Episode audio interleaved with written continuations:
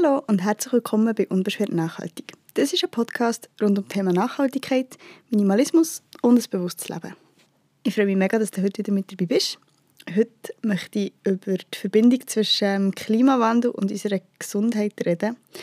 Und zwar möchte ich ein über die weniger offensichtlichen Verbindungspunkte zwischen diesen beiden Themen reden dass Ereignisse wie grosse Hitze, ähm, Überschwemmungen, Bergstürze etc. unsere Gesundheit können gefährden können, ist ja eigentlich klar.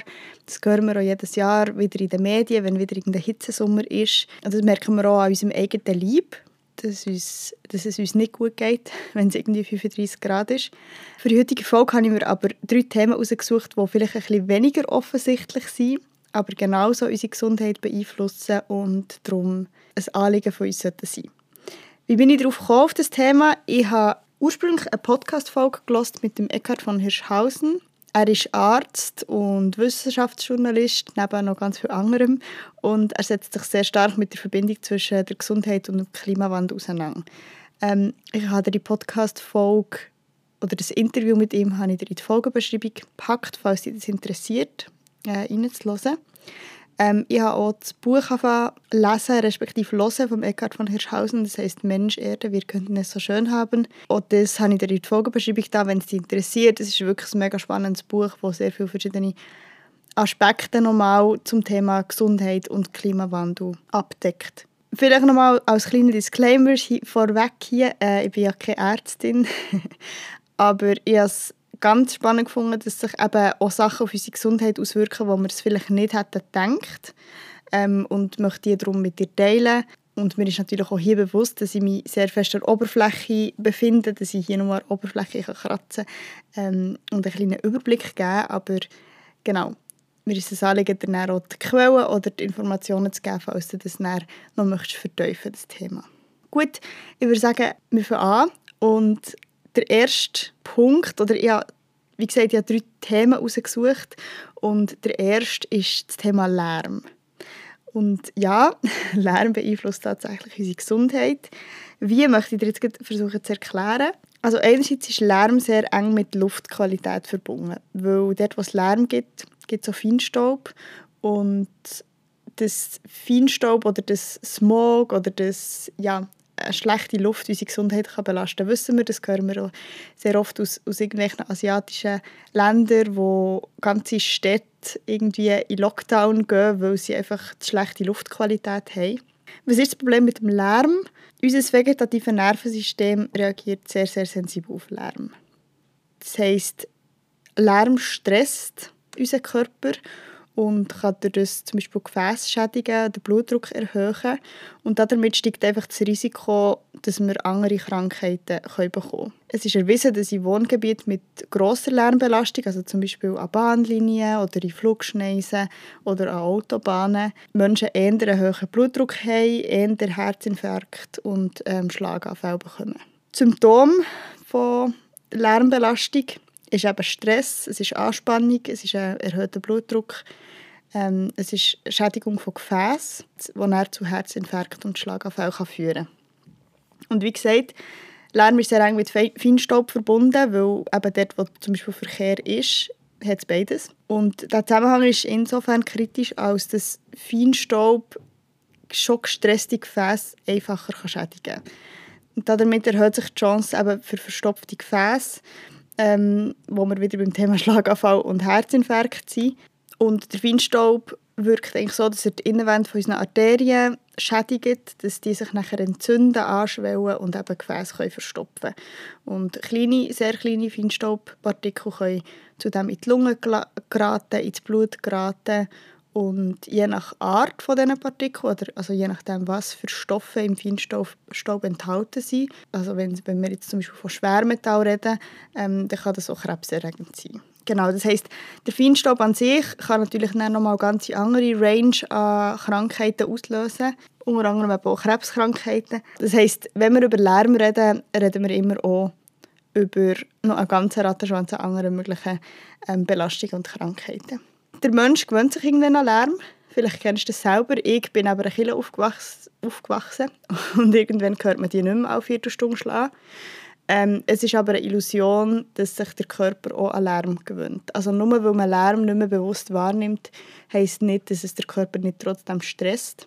Und was mir hier auch noch wichtig ein wichtiges Anliegen ist, da werde ich auch später noch mal darauf zurückkommen, ist, das ganze Thema ist schon ein soziales Thema. Also wenn du überlegst, dass günstige Wohnungen sehr häufig eben an Bahnlinien liegen, an Autobahnen liegen etc., ähm, merken wir, dass gewisse Bevölkerungsgruppen dieser Belastung auch einfach häufiger ausgesetzt sind. Was kannst du machen gegen das Thema? Ein Gehörschutz, falls wirklich etwas ist, wo, ja, wo du bewusst wahrnimmst, was dich stört. Ähm, oder wenn du dich bewusst möchtest abschirmen möchtest, natürlich auch an einen ruhigen Ort gehen, zum Beispiel in die Berge, in die Natur. Und selber keinen Lärm verursachen. Das heisst zum Beispiel auf motorisierten Verkehr verzichten, wenn möglich. Das nächste Thema ist Artensterben. Vielleicht kennst du den Begriff Biodiversität. Ähm, so viel bedeutet wie Artenvielfalt. Und grundsätzlich ist es so, dass wir ja in einem Ökosystem leben und das ist in einem sensiblen Gleichgewicht. Und ich glaube, der Mensch hat sehr lange gebraucht, zu begreifen, dass wenn sich etwas in diesem Gleichgewicht verändert, dass sich alles andere auch verschiebt. Ähm, und dass man nicht einfach je nach Lust und Laune irgendwo etwas kann verändern kann. Und das gilt natürlich auch für den Klimawandel. Also mit dem Klimawandel verändern wir das Gleichgewicht. Das bedeutet, wenn es wärmer wird, sterben gewisse Tier- und Pflanzenarten aus, die eine wichtige Rolle spielen im Ökosystem. Andere Tier- und Pflanzenarten können sich hingegen vermehren, weil es eine wöhler ist, ähm, wenn es wärmer ist. Und das löst eine Kettenreaktion aus. Und indem wir zum Beispiel unsere Landschaft verändern, sei es durch Bauprojekte, durch Verstädterung, durch Vergrößerung von landwirtschaftlichen Nutzflächen etc., greifen wir in die Biodiversität ein. Die Landwirtschaft ist dort ein grosser Treiber. Also indem wir zum Beispiel Wälder roden, Moor trockenlegen, Monokulturen anbauen. Da spielt auch unsere Ernährung eine grosse Rolle. Also indem wir viel Fleisch essen, müssen wir viel, brauchen wir viel Fläche für Futtermittel. Die werden in Monokulturen angebaut. Durch das greifen wir in das Ökosystem ein. Tiere und Pflanzen werden ihrem Lebensraum beraubt. Und das hat auch seine Auswirkungen. Ähm, vielleicht als Beispiel oder um darauf zurückzukommen, wie das, das Ganze auf, auf unsere Gesundheit Auswirkungen kann haben kann. Ein Beispiel ist, dass durch wärmere Temperaturen stark allergieauslösende Pflanzen bei uns heimisch werden, die vorher nicht bei uns heimisch waren. Wir sind uns nicht gewöhnt an diese Pflanzen ähm, und spüren auch die Auswirkungen. Man merkt auch jetzt schon, zum Beispiel, dass es immer früher im Jahr warm wird, haben Allergiker, Allergikerinnen spüren früher Pollen, als das vielleicht noch vor 10, 20 Jahren der Fall war. Neue Insekten, die zu uns kommen, können auch neue Krankheitserreger mit sich bringen das hat jetzt nicht direkt mit der Gesundheit zu tun, aber wenn zum Beispiel Bienen würden aussterben würde unser Obstertrag um 90 Prozent einbrechen. Also damit sieht man auch, wie wichtig das ist oder wie, wie eine wichtige Rolle das einzelne Tierarten in unserem Ökosystem haben. Und Biodiversität hat einfach sehr grossen Einfluss auf Krankheitserreger in unserem Umfeld. Also sehr biodiverse Lebensräume mit vielen verschiedenen Arten. Dort existieren viele Wirte, die ungeeignet sind für Krankheitserreger. Das heißt, sie können sich weniger ähm, schnell vermehren und ihre Dichte verringert sich dadurch. Haben wir weniger, ein weniger diverses Umfeld, dann gibt es für gewisse Krankheitserreger sehr viel mehr Wirte und dadurch können sie sich viel stärker vermehren und wenn es natürlich Erreger sind, die auf Tiere oder auf Menschen gehen, spüren wir die Konsequenzen.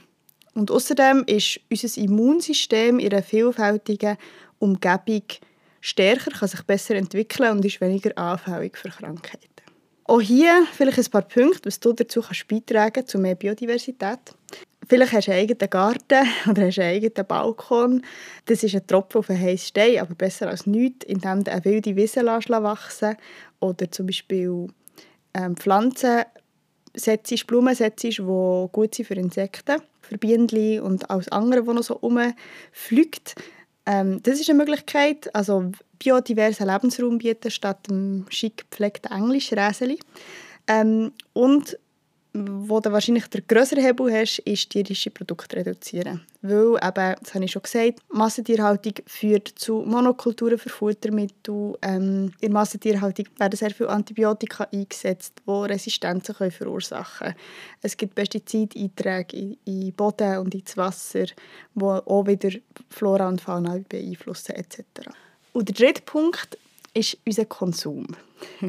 das ist vielleicht ein bisschen grosses Überthema, weil der Konsum hat natürlich auf allen möglichen Ebenen ähm, erhebliche Auswirkungen auf das Klima. Also je mehr wir konsumieren, kaufen, umreisen etc., desto höher ist unser CO2-Ausstoß zum Beispiel oder unsere Umweltbelastung im Allgemeinen.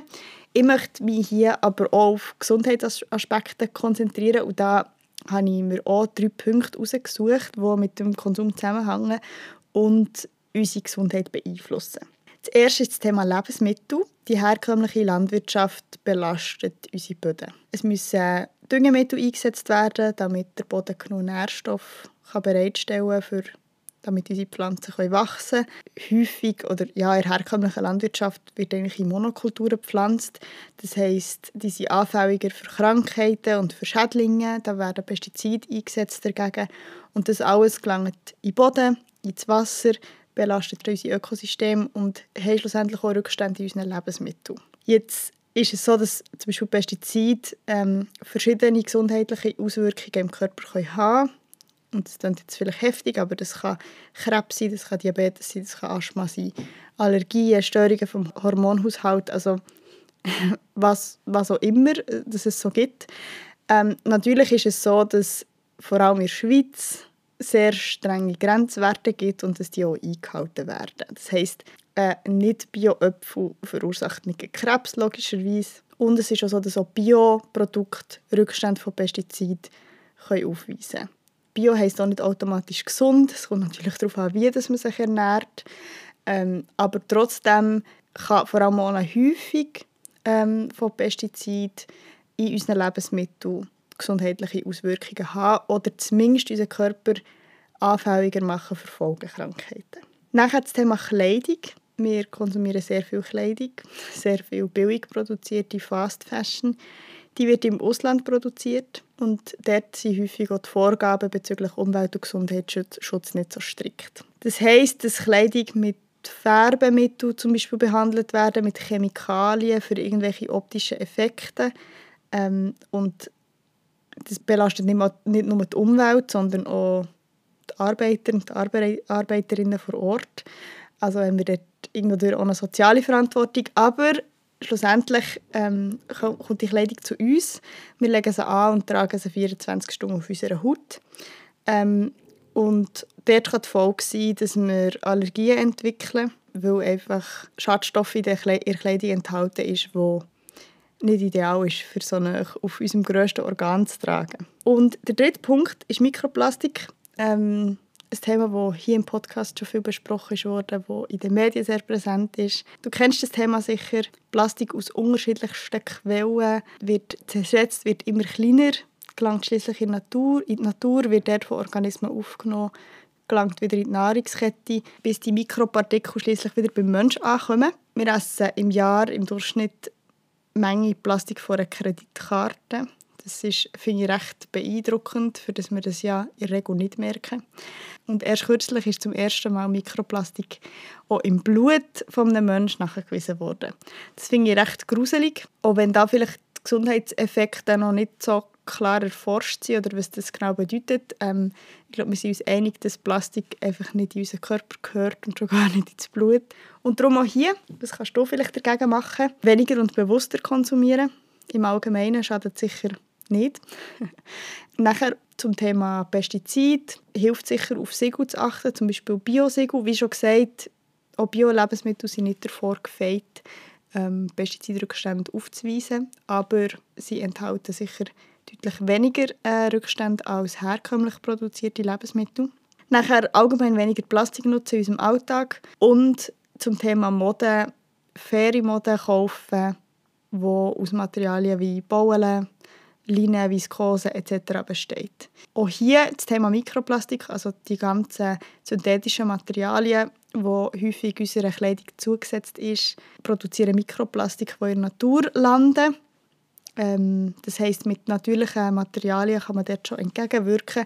Und wie gesagt, faire Mode, wo in der Schweiz oder zumindest in Ländern mit höheren Standards produziert wird, wo mit weniger schädlichen Materialien behandelt werden, trägt zu weniger gesundheitlicher Belastung bei.